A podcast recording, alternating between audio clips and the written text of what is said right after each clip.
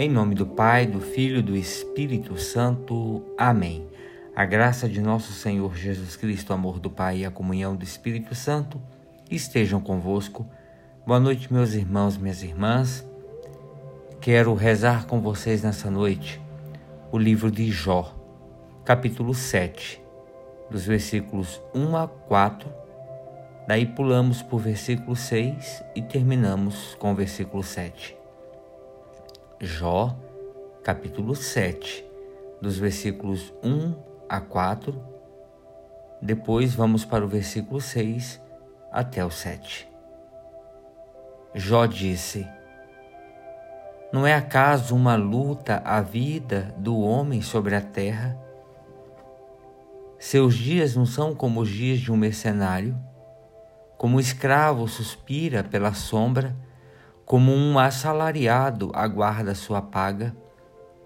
Assim, tive por ganho meses de decepção e couberam-me noites de sofrimento. Se me deito, penso, quando poderei levantar-me? E, ao amanhecer, espero novamente a tarde me encho de sofrimentos até o anoitecer. Meus dias correm mais rápido do que a lançadeira do tear e se consomem sem esperança. Lembra-te de minha vida, que minha vida é apenas um sopro e meus olhos não voltarão a ver a felicidade. Palavra do Senhor, demos graças a Deus. Meus irmãos e minhas irmãs, antes de tudo, nós podemos todos uma boa parte conhece o livro de Jó, sabe do grande momento de dificuldade, como uma pessoa que tinha muita fé em Deus, os momentos de dificuldade que Jó passava. Mas vejam que Jó, mesmo passando por sofrimentos, dores, angústias, isso que ele narra hoje, Jó, Jó não abandona a Deus. Jó não abandona e ele sabe esperar. Vejam, meus irmãos e minhas irmãs, é, o sofrimento, sobretudo o sofrimento inocente, é talvez o drama mais inexplicável que atinge o ser humano ao longo da sua caminhada pela história. Que razões há para o sofrimento, por exemplo, de uma criança ou de uma pessoa boa e justa? Por que que algumas vidas estão marcadas por um sofrimento atroz e sem esperança? Como é que um Deus bom, cheio de amor, preocupado com a felicidade dos seus filhos, se situa face a esse drama e a esse sofrimento que o ser humano passa? A única resposta honesta é dizer que não temos uma resposta clara e definitiva para esta questão.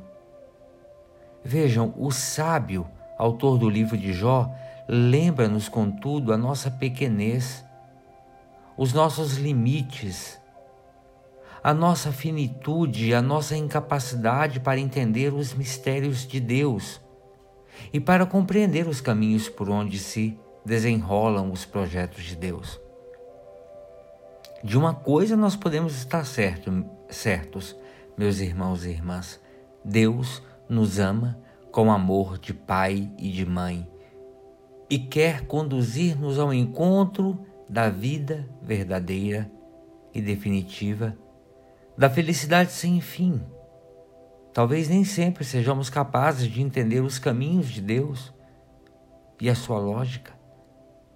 Mas mesmo quando as coisas não fazem sentido do ponto de vista da nossa humana lógica, resta-nos confiar no amor e na bondade do nosso Deus e entregarmos-nos confiadamente nas suas mãos.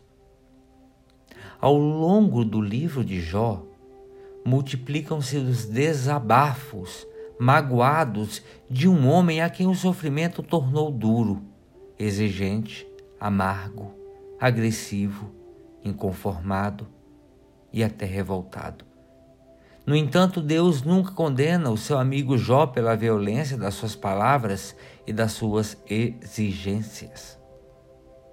Deus sabe que as vicissitudes da vida podem levar o ser humano ao desespero.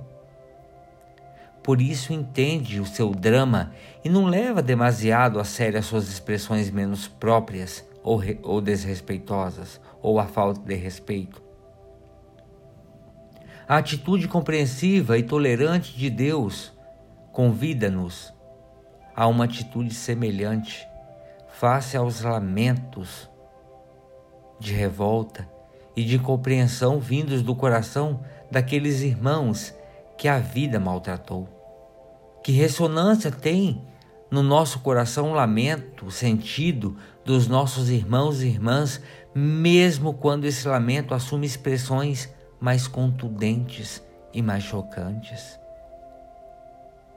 Vejam, meus amigos e amigas, Jó é também o crente, o cristão, podemos dizer, o crente, aquele que tem fé, que é honesto e que é livre, e que não aceita certas imagens pré-fabricadas de Deus, apresentada pelos profissionais do sagrado e que estão cheios nas igrejas por aí, profissionais do sagrado. Recusa-se a acreditar. Vejam, Jó recusa-se a acreditar num Deus construído à imagem dos esquemas mentais do ser humano que funciona de acordo com a lógica humana de recompensa e de castigo, que se limita a fazer a contabilidade do bem e do mal do ser humano e a responder com a mesma lógica. Deus não é um contador de castigo e de recompensa diante do bem ou do mal que fazemos. Essa não é a lógica de Deus.